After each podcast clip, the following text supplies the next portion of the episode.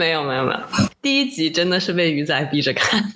第一集太劝退了。然后在迪士尼，他给自己打伞，你知道吗？女生暴露在太阳下面，他给自己打伞。然后你这个时候肯定是恐龙。其实你说这个年纪谈恋爱，一些很美好、很浪漫的事情，也不见得非要去什么雪山，非要去在多么美丽的地方进行吧。五分是不是多了？两分吧。嗨，大家好，欢迎来到不学无术。嗯，本期节目可能含有成人内容，未成年人请在家长的陪同下收听。大家好，我是鱼仔，我是西西。本期我们聊的是恋爱观察类节目，邀请了阿叔和坨坨。Hello，大家好，我是阿叔，现在在互联网某厂工作。关于恋爱综艺，我也是看过很多，从最开始元祖的韩国版的《Heart Signal》看起，然后这些年也陆续看了一些像《心动的信号》这样的一些比较经典的恋爱综艺。今天很高兴可以在这里跟大家一起分享一下关于恋爱综艺的一些看法。欢迎欢迎，那么坨坨呢？大家好，我是坨坨。嗯，我也是，呃，追了很多年的综艺，从韩综到内娱，然后呃，甚至在大学实习期间，专门跑到综艺节目的这个组里去做实习导演。嗯，因为以前做这个实习导演的时候，参与的绝大部分都是一些棚内的恋爱相亲节目，所以对于这个恋综。就还蛮可以聊一聊，虽然我本身看的恋综不是那么的多。哦，欢迎坨坨，感觉比我们专业很多。欢 迎欢迎，嗯，最近也是看恋爱观察类节目比较多，然后这段时间我们也是在补一些相关的综艺，比如说《怦然心动二十岁》啊，《心动的信号》。那我们就从那个第一部开始。呃，其实就是我每年都会陆陆续续的看几部恋综，然后今年是偶然间就刷那个抖音的时候看到那个《怦然心动二十岁》的片段，当时还挺感兴趣的，然后我就打开优酷从第一集开始看了。以前就是看的那些就可能就是工作的比较多，然后我这次看，哎，大家就都是九九年左右，然后今年刚毕业嘛，总共是十个人，然后十个大四的快毕业的学生。然后一起通过旅行的方式去一起生活吧，然后也不一定要去恋爱，然后就感觉这种充满青春气息的综艺还挺吸引我的，而且我确实真情实感了，以至于后来，呃，线下得知到他们的一些八卦什么的，我都还挺心痛的，然后在那边就是 都快哭了，这是我看完《怦然心动》的一个感受。然后我也逼迫着西西去看完了，没有没有没有，第一集真的是被鱼仔逼着看，第一集太劝退了。我发现所有这些恋综，嗯，尤其是国产的，换成恋爱第一期，我觉得还还不错。但是《怦然心动二十岁》和《心动的信号二》和四，第一期对我来说都特别劝退，就是它这个节奏啊什么的，包括出场，我都能够感受到。因为我自己曾经也是参与过综艺的录制，所以大概，然后我本身也是学广电的嘛，所以大概知道就是编导啊，包括一些。在剧本或者说情节设计上，他会最开始给大家定好一些角色的定位，然后一些人设的打造，所以在第一场的时候会目的性很强的出现，然后给观众一些他们设计好的一些想法。所以像《怦然心动二十岁》第一集出来，就每个人介绍自己，或者说没都没有讲我是谁，就只是走出来。有的人，比如说阿卓，就是那种可爱很萌的人设，然后弹着尤克里里出现在镜头面前划过来；有的人是那种很酷的。高冷校草那种人设，然后就全程很没礼貌，一句话也不讲，就哼这样子，就是我觉得拜托，这不是很真实，对我来说，我觉得这种设计的痕迹太重了，嗯，所以第一期就特别想想关，然后又很长，对。但是后来我真情实感，就是也不能说真情实感，就是当你确实接受了这几个人，然后他们彼此的互动，对我来说就相对更有吸引力一些。然后他们那个每集的设定还挺有趣的，跟《心动的信号》不太一样，它是读那个留言嘛，就《心动的信号》是发一个短信，然后一一句一句话什么的。但是这个《怦然心动二十岁》的那个每一集的不同嘉宾，男女嘉宾之间的方向是通过你说一段话录在这个录音里面，然后你。收到的对象去听这个录音。就每期的结尾这块儿对我来说是刺激感最强的，所以我经常会快进到那个地方去看，就最后是谁给谁留言，然后留了什么内容。就我觉得这个是整个节目里面就信息量比较大的部分。可能对我来说，我习惯的看的综艺就是我需要比较高频度的一个内容的刺激。如果是一直很慢，让我在那边观察啊，我觉得很浪费时间。但是我也我也我也知道这个。嗯，可能就是大家喜欢看恋爱观察，它叫恋爱观察类嘛。我我真的不是他的 target audience，但是你真的看进去之后，你还是会喜欢的。嗯，对。最后那个我也挺真情实感的，中间我也哭了。然后后来鱼仔跟我说，你知道吗？其实那个最后录完谁谁谁谁谁谁，他其实不是这样的吗？我也被气到，就觉得综艺真的好假呀！大家在镜头面前展现出的一面，你根本不需要演技。就不是说你看起来，哎，他看起来很自然，他又不是什么奥斯卡影帝，为什么演那么好？可能就是他人格的另一面。我觉得，我觉得像这样的观察类的节目，其实，嗯，就不可避免的节目组会把人给脸谱化。其实他就是抛出一些细节，抛出一些线索，让你去分析，让你去推理。所以就不可避免的那个节目给你展现出来的那些点，都是，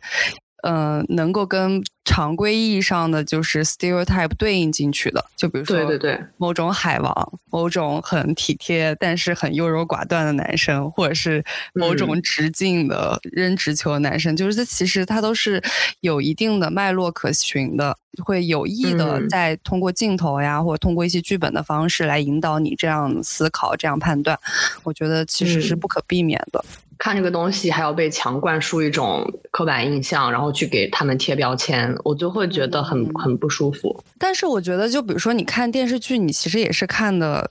一个设定啊。就比如说你看普通的恋爱的电视剧的话，它也是，比如说设定一个男主的形象，设定一个女主的形象，然后如果他他们的这种。爱情的剧情是符合你的想象的话，你也会去追。当然，对于这些刻板印象的讨论，就比如说最后由综艺延伸到其他的阵地，像豆瓣啊、微博这样的场景下，大家对这个刻板印象进行一定的讨论，又是另外一个层面的东西，也是嗯看恋爱综艺的一个趣味所在吧。我觉得某种程度上，呃，恋爱综艺的主阵地啊，就是消费这个内容的主阵地，其实是在这样的二创的平台上。就比如说豆瓣和微博这样的地方，甚至是有一些衍生出来的很社会话题层面上讨论，其实也是挺有意思的。然后想吐槽的一个点就是，它里面我感觉对恋爱的这种设定啊、场景啊、各种幻想有点过于。不真实了，就好像在制造一种模板给女观众们、少女观众们，就是甜甜的最美好的恋爱就应该是这个样子。因为它里面真的极致浪漫，每一期他们是去旅行嘛，然后去不同的地方，什么雪山啊、海边啊，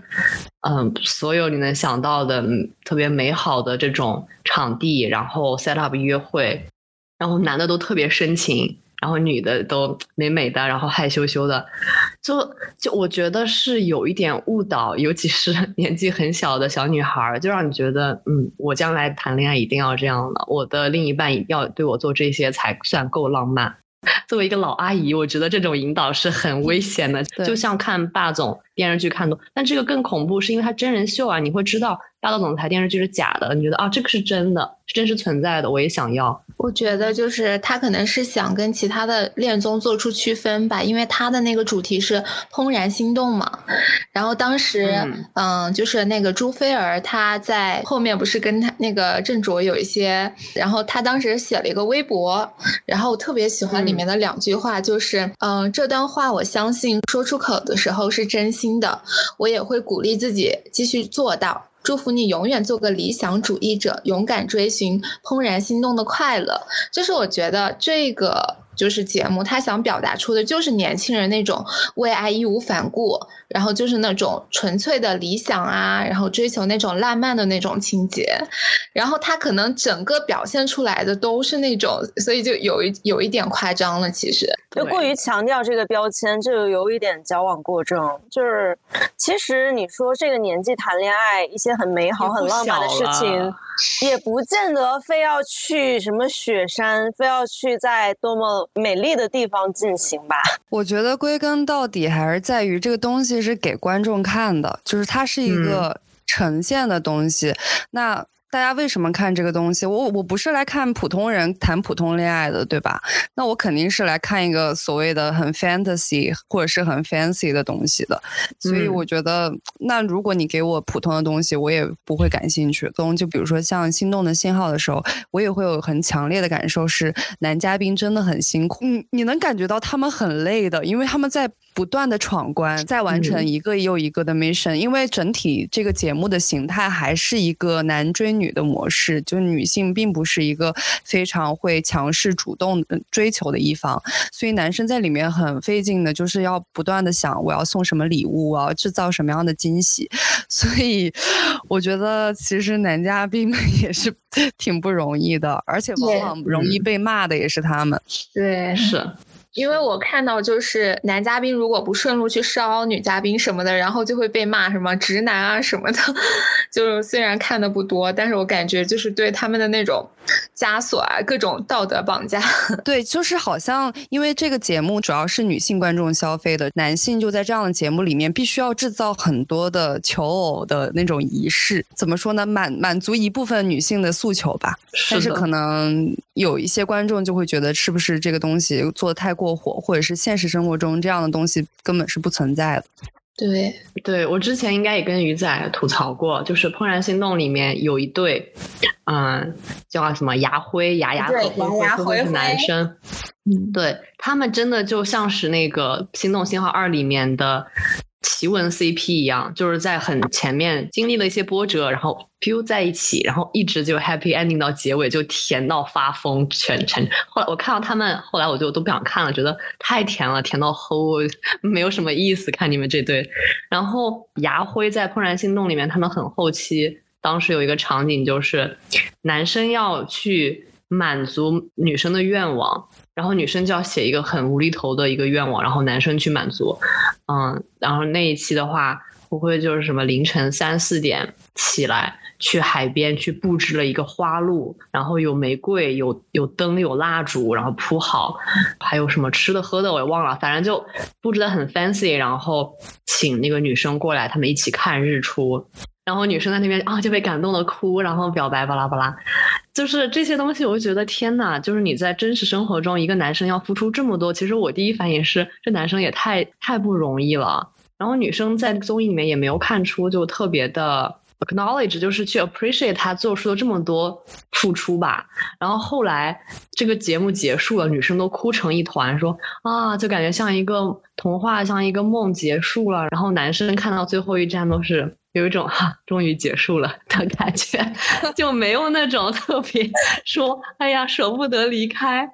因为就男生实在太辛苦了。像刚刚阿叔说的，要不停的去满足。我觉得在真正谈恋爱的过程中，这样子的一个关系，它一定是不稳定也不长久的。男生不可能永远这样子。但 again，我觉得可能确实就是因为我们已经经历了很多东西，所以说你在看这些的时候，你脑海里第一反应不是哇，好美好呀，我也想要。而是太假了，确实是在这个恋爱综艺里面，男生做了一件很小的好事儿，也会被放得很大。就我们聊《心动的信号》之前，我先跟大家简单介绍一下吧，可能有些听众不是很了解它的规则。就是，呃，整体来说，它的玩法是说挑选八个。身份背景不同的素人单身男女，然后把他们放进一个信号小屋这样这样的一个地方，也就是说，他们会在一个月的时间内一起生活，然后一起接触。那它主要的玩法就是说，男男女女之间互相认识，然后完成一些任务，或者是一起去某个地方约会，然后最后在一天结束之后。你会选择一个呃男嘉宾或者是女嘉宾，给他发送短信，告诉他你的感受。那这个人就算是你当天的心动对象。呃信号小屋之外呢，有一个观察室，观察室就会邀请一些像 Angelababy 啊、宋祖儿这样的明星艺人来到节目现场，呃，一边观察他们的行为，一边来解读，同时也来猜测他们互相是一个什么样的感情线。嗯嗯，就是最近的这一季不是有一个三角恋嘛，三角关系，就是以马董为中心的，就他跟橙子和小孔都有一定程度上的联系，在那个综艺里面呈现的效果是说，他先对可能橙子有点就是有点意思，但是可能双方最后发展不如人意，然后最后小孔新来来到这个信号小屋了之后，他们的互动很好，最后的结局是他跟小孔在一起了。那么这件事情，其实在现实生活中真的是再常见不过的了，因为你只是一个月的时间，有可能你就认识了两个不同的女生，那你在这两个都还不错的女生里面，可能就会出现一些纠结的心理啊什么的。就是我觉得在现实生活中，这样的心理是非常正常的，而且你最后也是做了正确的选择，你告诉了呃可能不是那么合适的人说不 OK，但是你还是就选择了你觉得 OK 的那个人。其实这一套流程都是很合理的，但是就是在观众的立场上来看，就会把这个事情放得非常非常的大，不仅骂男生优柔寡断，也会骂女生。就后来的那个女生就是第三者啊什么的，所以我觉得确实很多事情在这样节目里面就会被放大。对对对，就是我当时在微博上也看了，然后我就觉得，因为观众他是处于上帝视角，然后他会有一个先来后到的判断，但其实现实生活中根本不是这样。我觉得现实生活中大部分人跟那个怦然心动二十岁的朱菲儿一样，他只是单向的，就是能够接受来自那个男嘉宾的信号，但是观众看得很清。他们知道这个男嘉宾他就是啊，在女生之间犹豫不定啊，然后跟男嘉宾就其他的男嘉宾说自己的那个啊心理想法，但很多就是女生在去接触一个新的男生的时候，这些她都是不知道的。然后观众之所以就是啊评论那么多，然后各种各种去就是评判别人啊，评判嘉宾，就是因为咱们得到的信息太全了。第二季的时候，杨凯文就是因为被两个男男生同时喜欢，虽然他跟赵启军已经很稳定了，但是中途他还是很礼貌的接受了那个 William 的邀请，然后有跟他 date 啊什么的，就是这么一个很简单的事情。网友也在说他太绿茶了，就是我觉得大家确实观众太玻璃心，因为像 Too Hard to Handle 这种综艺，它会非常非常明确的告诉所有人。我节目组要搞事情，现在要来一个新的嘉宾，然后这个新的嘉宾就要在你们已经组好的 couple 里面选一个他觉得最 hot 的人出去 date，然后就要搞破坏，然后看看你们能不能经得住这种考验。就这种给的很清楚，所以后来呢，当然势必会出现像刚才讲的，类似于啊，这个男的就三心二意了或者怎么样。我看的很快乐，我不会说就，当然也会有愤怒，就啊是男的不是东西 这种也会有。就是怎么说，就是按照就是按照节目的规则，这这个还没有结束，就不是说我一定要定了和他在一起了。在这个过程里，就是礼貌性的去认识一下别人，这首先没有问题。再其次是，就我觉得哈，应该有一些节目组的小安排在这里面。如果他们两个从一开始就这么稳定，一直到结束的话，就没有什么。冲突这种戏剧冲突的线在这里，嗯，那你这个节目要那么多期，怎么播得下去啊？就是牙灰那对我再追加说一下，并且他跟那个 William date 的时候，其实举止也是比较得体的，嗯，不存在任何就是那种暧昧的信息，所以我觉得他都做到这个份上了，网网友还骂他，我觉得这个真的是，反正结论就是在这样的节目里面，你要是想不被骂。想不被贴上绿茶或者是渣男的标签，你就必须得从一开始就定下你喜欢的那个人，并且一直双向奔赴 到最后，并且中间不出任何的，就是跟另外的异性有任何接触，这样的话你才有可能在这个节目存活下来。这是一种，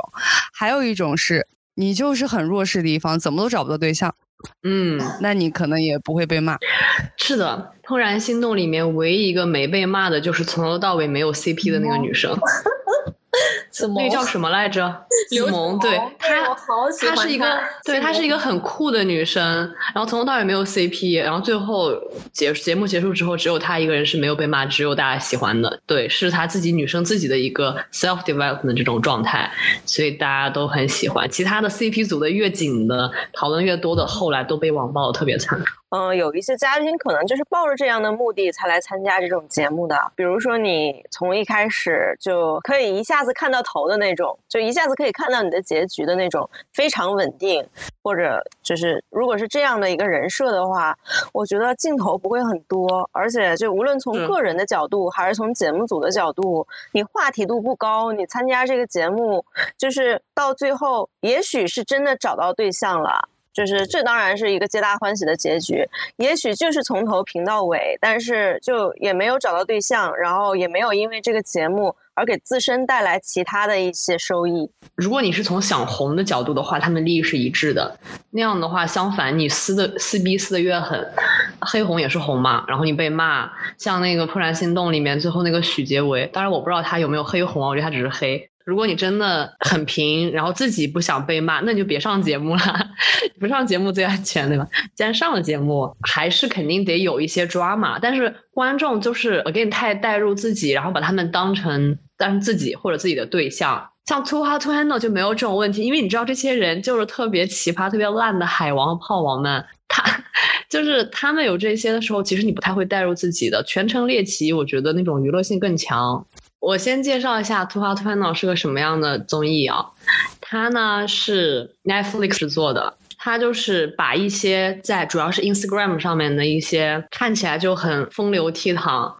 每天只想着性生活的这种 帅哥美女们，各种备采里面都会说啊，我已经迫不及待要和别人怎么怎么开始打一炮什么的。然后在第一天过了一个什么时间？就告诉他们说，不可以全程不可以有任何的身体接触，身体接触就是亲密的，比如说亲吻啊，然后亲吻开始就，一垒、二垒、三垒吧，就一垒就都不可以做。然后你们有一个十万的奖金，只要你们做了。就会相应的去扣钱，可能亲吻就是三千美金。然后这些人他们，因为尤其是他们不全是美国人，而是全世界各地的，就他们不是很 care rules。就这个对我一个中国人来说，我很快乐。就是当我们告诉你你要去遵循这个规则，然后。这个钱是大家一起的，目标是培养 meaningful relationship，但是手段是先从不要上来见一面就开始亲，就开始滚床单开始。那他们很多人就完全不 care。这个其实对我是有那个 inspiration 的，因为每次最开始他们介绍那些人都说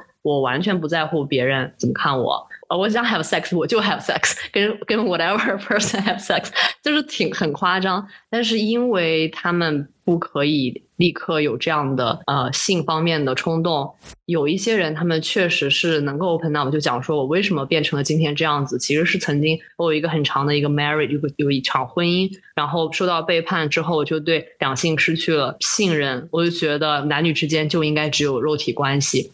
然后慢慢他们有些人真的会有改变，当然了，就是节目结束之后还能不能真的跟节目里面一样，这个其实跟所有恋综是一样的。因为你在被封闭的，在一个拍摄场，地在一个岛上，那你也没有什么其他事情可以做，所以其实他们的 behavior，他们整体的互动是比他们真实的那个自己要更加的主动，然后更正向，嗯，也更阳光，也更好的。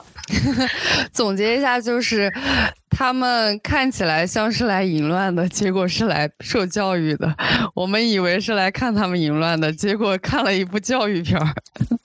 爱的对，刚开始对有一点这样，但后来还是很淫乱。它本质上是一个，这个就是一个很明明确确的 trash TV，就是这也是我对我们这种恋综的一个疑疑问，就是你要舔着赚钱，这个话是其实小远之前讲的，就是你要舔着脸赚钱，就请舔着脸赚钱。你告诉我这是 trash TV，它就有 trash TV，我看这个就是纯娱乐享受。但是有像有的时候看《怦然心动》，他会强给我一些正能量的价值观，说啊，二十岁的年轻人，嗯，就是这种怦然心动的感觉。我们要做自己，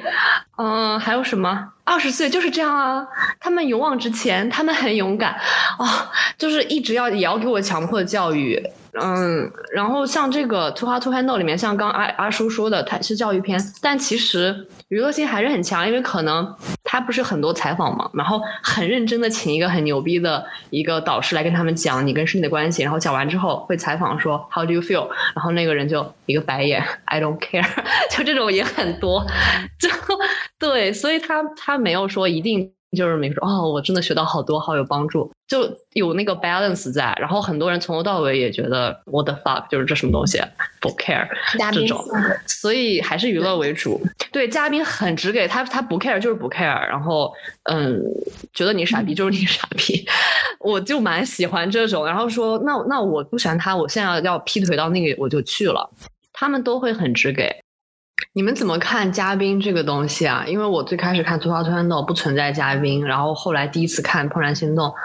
我就蛮不适应的。我觉得嘉宾可能主要就是为了那个流量吧，像那个之前请了杨超越，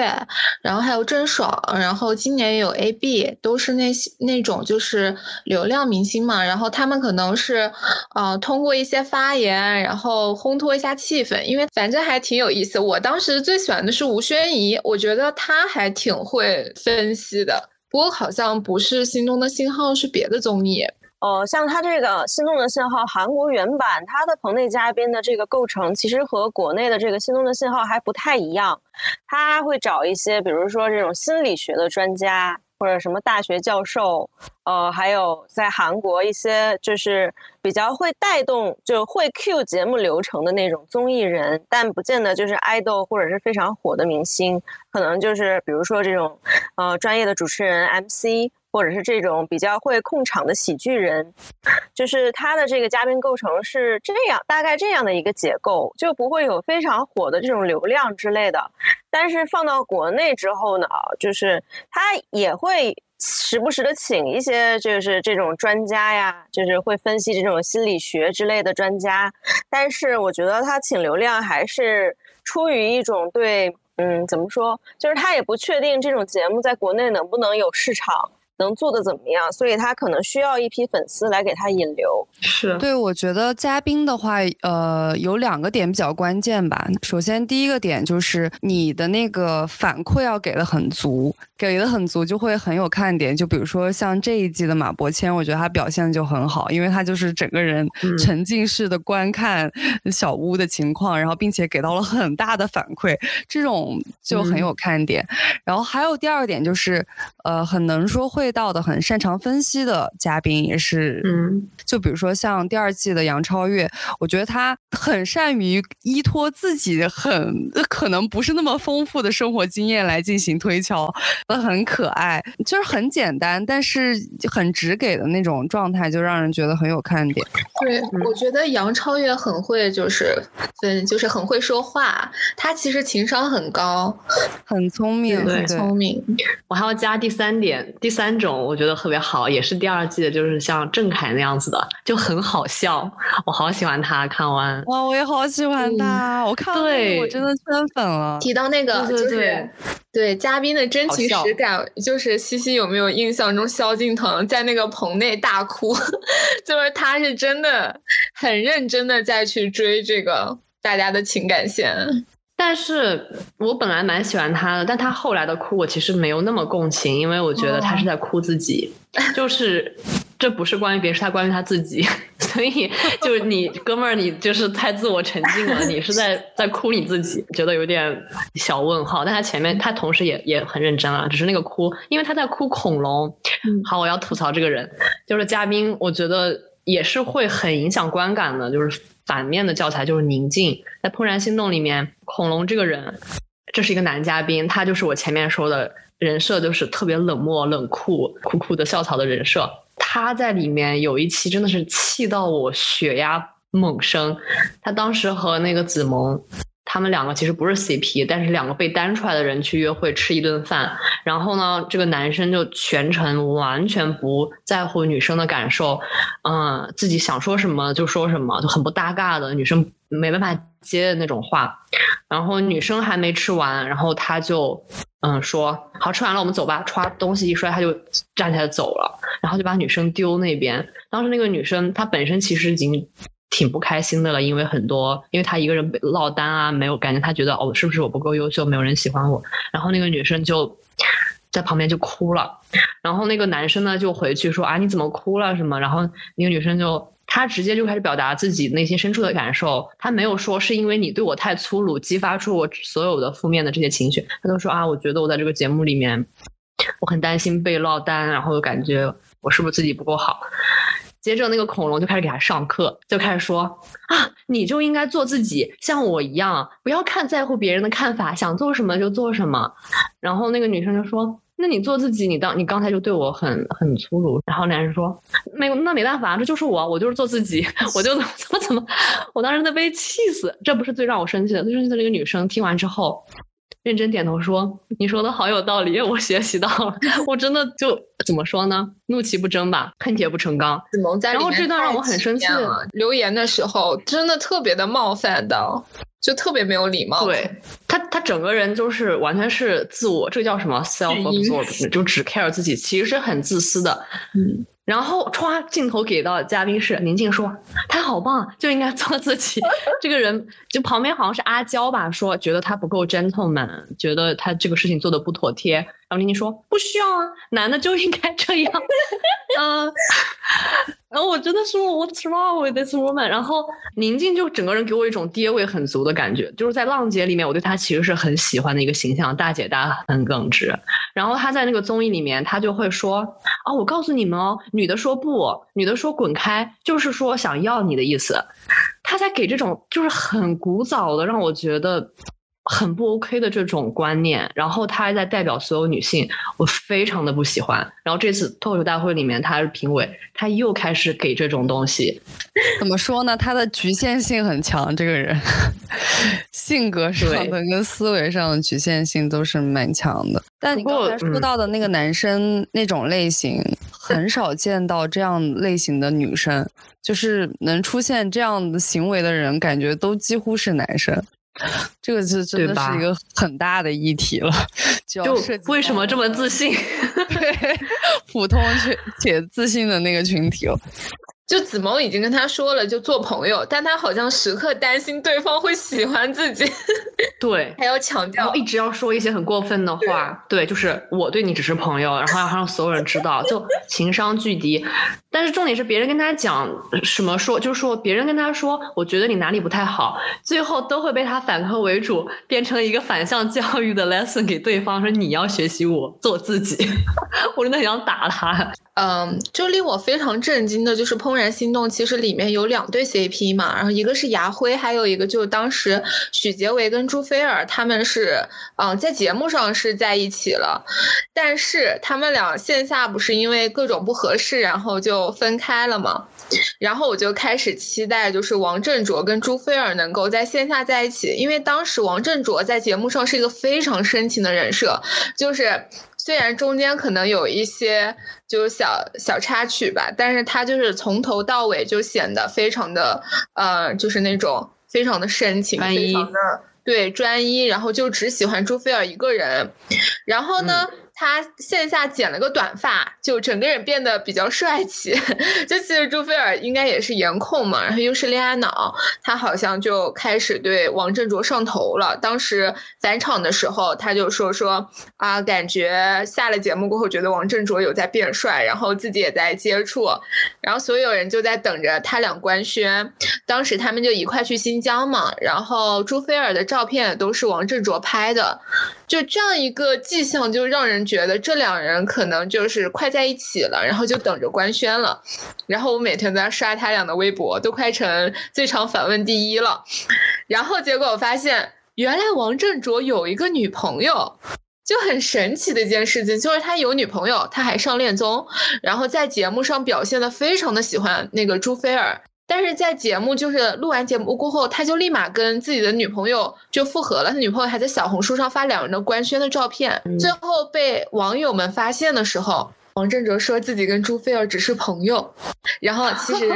喜欢的是他的女朋友，而且朱菲儿本人也不知道这件事情。就我就特别的震惊，我就觉得朱菲尔怎么老遇遇遇上这种人啊？他又是那种恋爱脑，就对他很上头，他是不是渣男收割机啊？就是他好像就是又又喜欢上了，因为感觉他的那些微博就暗戳戳的，我就实在想不通，我真的非常的费解。一个男生他如果有女朋友的话，他如果是真心喜欢的，他不会上这个节目。好，那他就是为了红，他上这个节目，那也没必要卖这个深情的人设，卖完了过后还去炒 CP，就很奇怪了，就觉得怎么会渣成这个样子。然后这是王振卓的，然后还有一个就是灰灰，就是灰灰跟牙牙就看起来非常的甜蜜，牙牙也是那种很女神的这种人嘛，两个人好像还没处一段时间，就跟网红去约会啊什么的，还被拍到了，就类似于出轨吧，然后分手了。然后这是第二个男生，然后还有一个男生就是恐龙嘛，恐龙在节目上好像好像就是那种什么非常的做自己，哎，结果一下节目就跟那个当时有。一个还挺红的一个演员，然后去迪士尼，然后被被拍到了，不知道西西看到那条微博没？最搞笑的就是当当时大家不确定这是不是恐龙，然后在迪士尼他给自己打伞，你知道吗？女生暴露在太阳太阳下面，他给自己打伞，然后你这个肯定是恐龙，我就觉得我不知道为什么那种当红的女演员就是呃愿意跟他就是谈恋爱，好像是恋爱了就。也许真的长得帅吧，然后性格就那么拉胯也没关系。他性格太恐怖了，所以说不要靠近男人，就连海选出来的就男生都不太正常，真的。然后女生真的很好。我觉得像那个还有一个女生叫妮妮吧，妮妮就还比较拎得清，她很小嘛。那个妮妮在里面，你们可能都没看到，她后面来的妹妹，她像十五岁那种，让我觉得你跟她谈恋爱，在在娈童吧是犯法的吧，就太恐怖了。我我觉得这个审美不 OK。对。天呐！但他们几个长得都是挺好看的，就长得都还挺精致的。那当然了，我觉得《怦然心动》整体颜值比《心动信号》高很多。是那个阿和阿杰，真的线下的那些写真什么的都特别的好看。就彝族嘛，少数民族长得非常的立体，就五官很好看。嗯，就刚刚在爆料这个二十岁第一季的时候。看，就是我以前跟我一起实习的一个姐妹，她现在在那个《怦然心动》的那个公司做导演，然后她发了一个，因为她今天是呃筹备第二季的第一次出差，她说她在路上就是闪回想起了好多走马灯似的回忆，想起了第一季和这些嘉宾初见的那些回忆，然后她开始一个一个回忆，你们要听吗？啊，要听要听，我她写了好长啊，他讲灰灰。跟他约在了我住的破连锁酒店的大堂，我骗他我在开会，叫他到了再打电话给我。其实我是躲在房间里偷偷睡觉。然后灰灰比我们约定的时间早到了一点。我从房间出来的时候，眼睛怎么睁都睁不开，像梦游一样的见他问问题。灰灰也是很好笑，一脸被榨干了的样子，然后成了我线下见面次数最多、一直定期检查外形变化的人。每周一都要问一句 How are you these days？然后是恐龙。他当时说他在蓄发，很丑，要戴帽子。我说第一次见面最好不要戴帽子。他说他现在不可能不戴帽子出门。我说这次见面要拍视频，戴帽子不方便拍。他说视频他都发了我好多了噻，还要拍。我想完了，要因为这个帽子让绍兴之行飞了。喜茶店外面有一个大广场，下午三点多出现了一个一摇一摆、逼气十足的身影，恐龙居然来了，戴着帽子，帽子上面有字，写的是幼稚。然后是王正卓，我约的星巴克人太多坐不下，只能换一个地方。一出门赶上了武汉的第一场雪，风比雪大，吹的人话都说不全。我穿羽绒服，王正卓叠穿了个西装配大衣，真的贼冷。王正卓蹦蹦跳跳说。这边我常来，我带你逛逛吧。这是武汉最热闹的地方。我说拉倒吧，快点找个店，咱们可避避寒吧。左拐右拐，被带去了一家旧小区里的老咖啡馆。上了二楼，昏昏暗暗，低低矮矮的，但他头顶不到天花板。我说你绝对没有一米八。他咬牙切齿，切，我真有一米八。哎，提到这里，我要说一个，还有一个料，就是也不剪进去了。就那个王振卓，他的学历也是造假的，就他可能就骗过。剪进去。就是他他不是说自己在武汉读书嘛，然后大家就问他说，第二年可能就见不到他了，因为这里都是那种本科毕业大四嘛。但其实王振卓不是，他是专升本，然后他好像还得再读一年，但是他骗大家就是说他就是今年毕业，那他对，但其实还没有毕业，然后就为了能蹭上这个综艺，然后就又骗了大家，就简历也是造假的。造假的很多，然后背景调查这个事情就其实挺难的。你哪怕托关系去这个公安系统里面去找到了他的这个家庭情况，但是他讲的很多细节你还是无法，比如说他的什么工作经历啊，他的这些实习经历、游学经历这些你没法确认，而且就是他有的是纯编的，纯编的他就是总会有疏漏，你是能判断出来，就是通过推理其实是可以。查出来的，但是就怕他身边他认识一个真实有这样经历的人，然后他又对这个人很了解，他把这个人或者是他身边几个这样的人的经历就照搬到自己的身上，他会讲的很真实，而且就是和真正经历这些事情的人就讲的是一样的，因为他对这些人很了解。而且以我参加过竞综艺的经历说的话，其实节目组一般也是。他不是站在你对立面说一定要你拿出证据，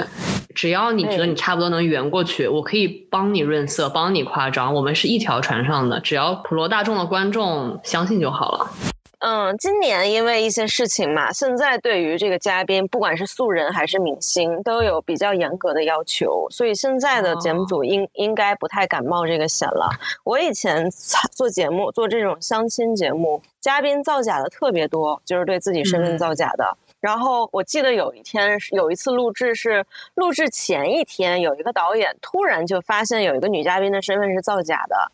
然后当时就连夜开了个会，讨论还要不要让他上这个节目了。因为这个事情在录制之前，连导演组就无心之举都能查出来这个是假的。这节目播出以后，就是神通广大的网友更能查出来他这个是假的。最后就是连夜讨论，就是连夜修改这个脚本啊，修改这个流程，最后就把这个人给拿掉了。然后那个时候我也是比较年轻嘛，那时候还没有毕业。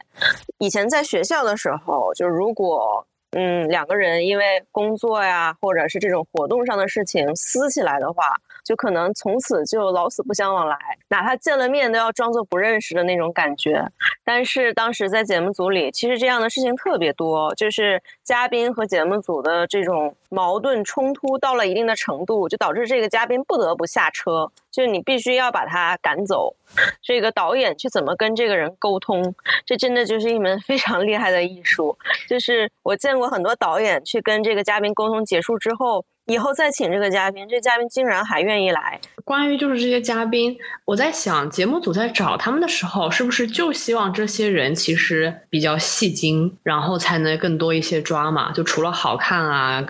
啊，大家都看起来都当然了，就是要一轮一轮的聊天。找到这个嘉宾要聊天好几轮的，就是有一个第一轮的像小面试一样的东西，比如说一起喝个咖啡啊之类的聊一聊，然后后面就是会以一些理由，就是跟他见好几次面，就是不断的聊天，更多的了解这个人，了解他的故事。然后回来以后，因为总结了很多这样的嘉宾，就是会有十几个导演去出差，去见这些人，然后每个导演会见不止一个嘉宾，然后他们把这些嘉宾的信息都收集回来，然后大家就开始开项目会，每个人介绍一下自己这边的情况，然后就会有一个在节目组里最有话语权的，一般都是制作人。反正我经历的这几个节目组话，嗯，最有话语权的都是制作人，但我知道有一些节目组其实最有话语权的是总导演，是这个最有话语权的人来负。负责统筹和把关，就是我这个节目要到底要什么样的走向，留哪些人。其实这种节目是有是有台本的，但是这个台本和剧本不一样，就是它不是一个成文的东西，不是说有这么一个一张纸或者是一个小册子，这个是保密的，坚决不能外泄的，没有这个东西。就是有一种节目组内、导演组内心照不宣的一种这种玩法吧。比如说，嗯，导演组想搞事情。我最开始请了四个嘉宾，然后这四个嘉宾我会比较希望，嗯，比如说我会想让某一个美女就是条条件非常优秀的一个女生上来就表示对一个和她条件相差非常大的男生，对这个男生表示好感，就因为这样会会有比较爆的话题嘛。那美女姐姐为什么眼瞎看上这样的男的，容易会引爆这样的社会话题？所以导演组他会去引导嘉宾，而且就是比较高明的手段，不会让嘉宾感觉到自己是被引导了。在这个沟通的过程中，导演组已经非常清楚每一个嘉宾的大概的喜好、取向这些东西，然后导演组就会跟他一次又一次潜移默化、慢慢的讲，嗯，就是你还没有见到这些人，我不能跟你讲他们这个都谁是谁，但是我可以给你透露，我们这个。一号男嘉宾是这样的，二号男嘉宾是这样的，三号男嘉宾是这样的，然后就会把，比如说导演组希望他一开始能对二号男嘉宾产生好感，他就会在无意识，就是呃假装无形之中。就是跟他讲，就是二号男嘉宾是怎样怎样，就是某某几个特点，可能一下子就触到了这个女孩子的点。当然，他会带很多男嘉宾一起去介绍，就是这个二号男嘉宾只是其中非常不起眼的一个，但是这样就会在这个女嘉宾的心里留下一个种子，所以就导致这个节目开录的时候，尤其是在这个镜头下面，你的所有的很微小的表情、行动都会被放大。就是这个女嘉宾一旦有了这样的一个提前量之后，他在这个录制里，他就会用心的去找哪个是导演组跟我提过的那个二号男嘉宾。就一旦就我发现跟这个特征对上了，你就是感觉，哎呀，这怎么就是心动的感觉？空气里闻到了这种暧昧的气氛，其实这早就是提前铺垫好了了。就是甚至嘉宾自己都不知道自己是在这个被算计的链条中的一环。对我，我想起来了，当时朱菲尔说自己的理想型是那种高高的、白白的，然后阳光的，然后徐杰伟就来了，然后进来就是那种高高白白又是那种，对，就是那种校草，就是那种体院校草的感觉。真的，真的跟刚刚坨坨说的一模一样。朱菲尔绝绝对是这样，就是许杰伟是后来加入的男嘉宾，他进来的一刹那，朱菲尔就两眼放光，再也移不开，然后自此就后面后半程都栽在这个男的身上。后面还跟他说说，从你进来的那一刻，我才觉得自己在录恋综，就这种很，就是这种很直接的话就直接说出来了。对，还说什么我突然就呼吸急促什么的。哎，有一些早年有一些比较劣质的综艺，就是可能就不需要。业内人士看，很多观众也能看出来有非常明显的表演的痕迹，或者是有非常明显的台本在引导。这种就是制作人也好，就是导演组也好，就是不够手段不够高明。那至少我在的这个组，就是他们现在在做这个《怦然心动的二十岁》嘛，因为就是这一批人。最开始我跟着这批人一起干活，他们。当时我就觉得就非常厉害，深谙心理学，深谙人性。哇，每次就会有人问说：“哎，这种节目应该没没有剧本吧？是吗？”我说：“拜托，十几个导演的名字，那些人在干嘛？工怎么工作？喝西北风吗？” 但是厉害的导演真的就是你感觉不到他在安排什么事情。甚至很多嘉宾从头到尾，直到这个节目播出以后，他也不觉得自己被导演算计了。我觉得你去 check 他的背景，check 他的一些工作经历。嗯，实际上是相对来说好操作的，但是你要去去确认这个人的私德领域的东西就很难了嘛，所以就嗯会出现私德跟我们没有想象中那么好的这样的一些男嘉宾。就我我经历过的一个是比较让我觉得很震惊的事件是，有一个。我就隐去名字啊，就是这样的有一个呃综艺的男嘉宾，他是我朋友的好朋友，就是那种很铁的哥们儿。呃，他在那个综艺上的表现是非常做好的。我当时也在网上搜了一下，虽然我没有看那个综艺，但是我搜了一下他相关的一些新闻啊和一些微博的内容，都是很正向的评价。然后因为他的背景也还不错，所以他的粉丝群体都是那种很仰望他的小女生这样的一个群体。我就经常听到我的那个朋友在聊到自己的这个哥们儿的时候，就会提到说，说他特别的爱玩儿，然后私生活非常的混乱，并且我觉得比较恶劣的点在于，他会在自己直播完跟自己的粉丝交流完之后，立马转头就自给自己的朋友说，自己的女粉丝全部都是大专毕业的。且说这些女生给他打赏的钱他拿去开房，就是就是一个讲这样的话的男生。我当时真的我听到的时候三观尽碎，我觉得真的画面上呈现的东西真的就是你就十分的东西，你相信他五分就好，实在是太可怕了。五分是不是多了？两分吧，可怕。嗯。我我在分享一个反面的例子，就还是嗯，应该是一个大家都没有看过的一个综艺，一六一七年那个期间吧。当时我实习的这个公司做的一个就是实验性的节目吧，就是并没有多大的水花，就是找了一群素人男女，让他们住在一个别墅里面，然后每天就是 Q 流程，让他们做一些游戏互动，然后让每天让他们票选，就自己最心动的异性是哪个。而且就是当天晚上，如果双选成功的话，两个人要住在一个房间里，这个样子。嗯，当时这个节目里有一个非常非常奇葩的男人。首先，他的年龄就是比其他嘉宾都要大，然后他的这些经历一听就非常假。他比如说，我具体的我忘了，大概就意思就是自己是呃有什么十多家上市公司啊，然后又什么呃什么在哪里读的本科，然后又在海外读了几个博士，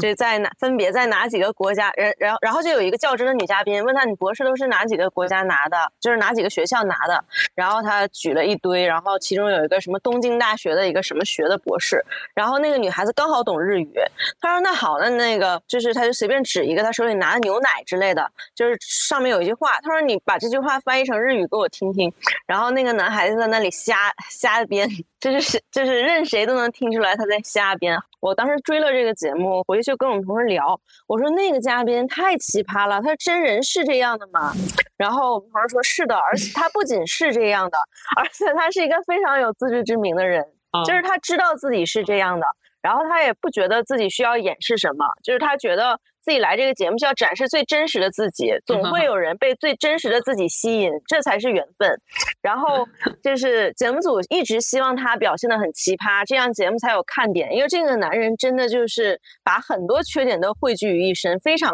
招人烦的一个角色。然后我说：“那你们怎么留住他的？就是他如果知道自己被……”被搞成这个样子，他肯定霸路啊！然后导演组说，就是跟他谈啊，这个给他承诺，跟他甚至就直接跟他签协议，之后会有什么什么样的商业合作。然后，比如说给他介绍这种网红公司，包装他出道，最后让这个男嘉宾节目里继续发光发热。我之前看优酷出的一个综艺也是，呃，他是嗯叫《同一屋檐下》，然后他是没有强调他是恋爱综艺，但是也是算是一个观察类的节目，也是一群人住在一起，里面就有一个特别直男，真的是把直男的缺点就集于一身，也是那种非常爱讲课的那种男性，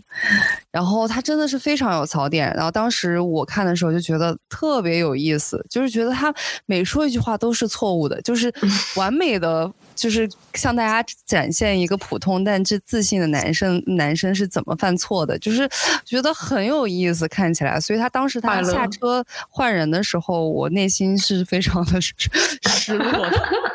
因为就没有一个可以骂的人了。是，所以我觉得这个有点像 Trash TV 嘛，就是就很娱乐性很强，然后很快乐。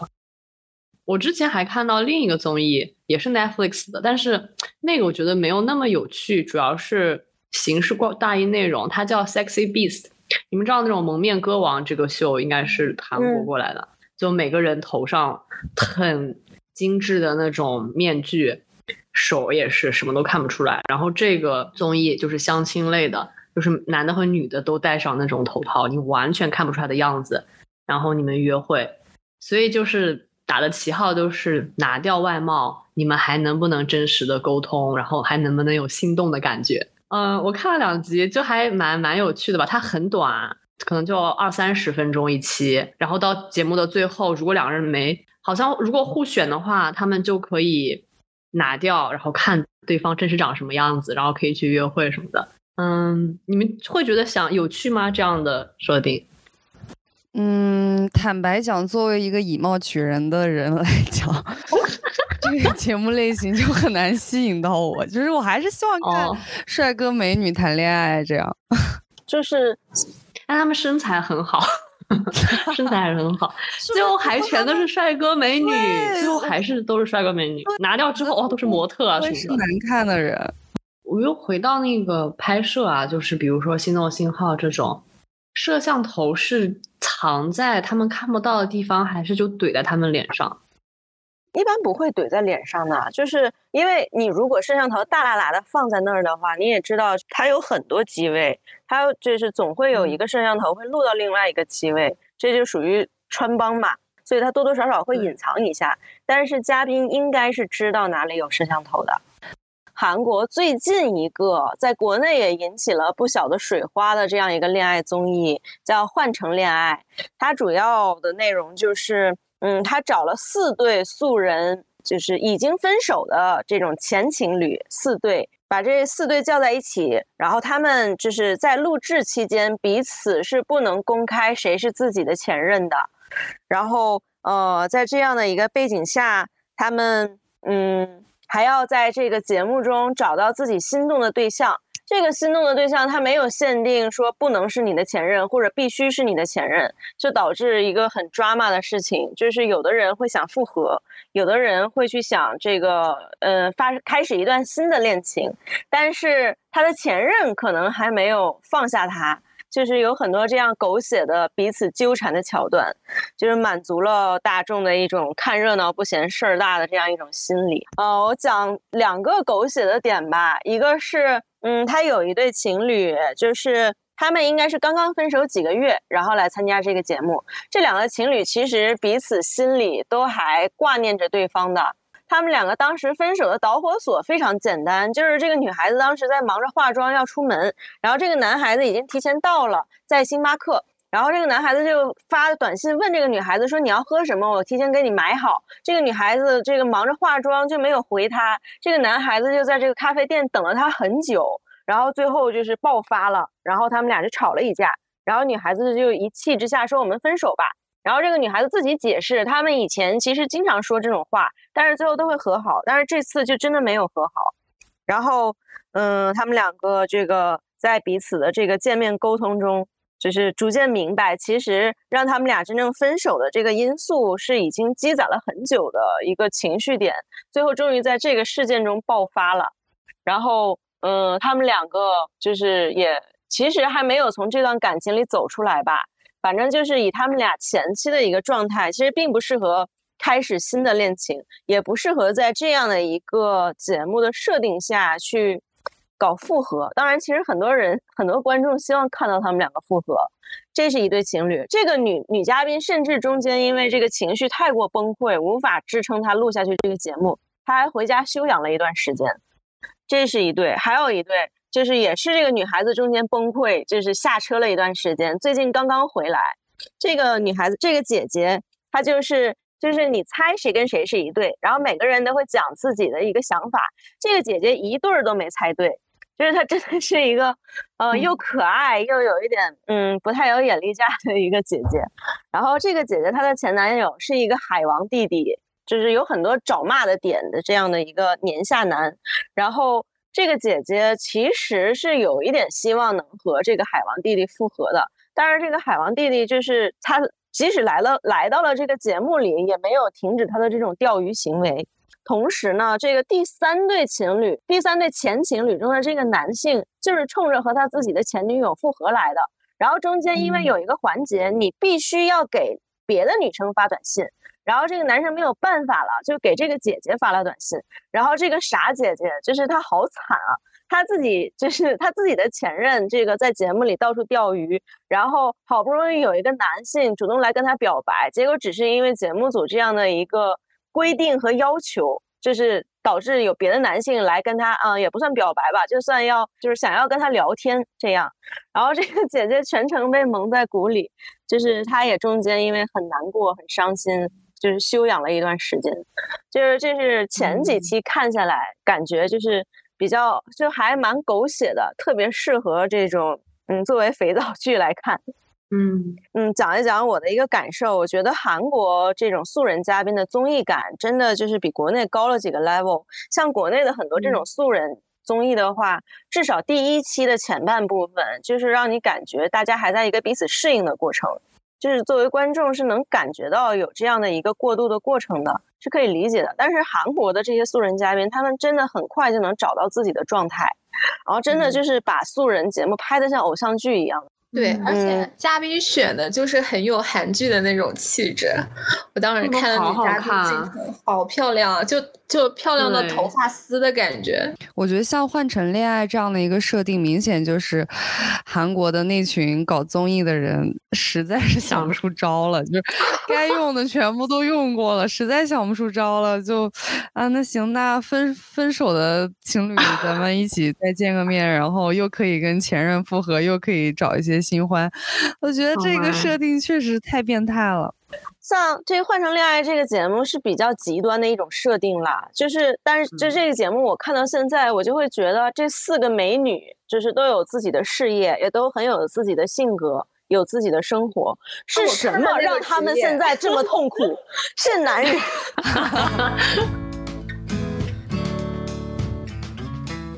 那我觉得我们今天聊的也挺多了，差不多就到这里吧。再次感谢阿叔和坨坨做客我们的播客，嗯，希望之后还有更多好的话题可以继续再聊。那我们今天就到这里吧，感谢大家的收听，我们下期再见，拜拜，拜拜，拜拜，拜拜。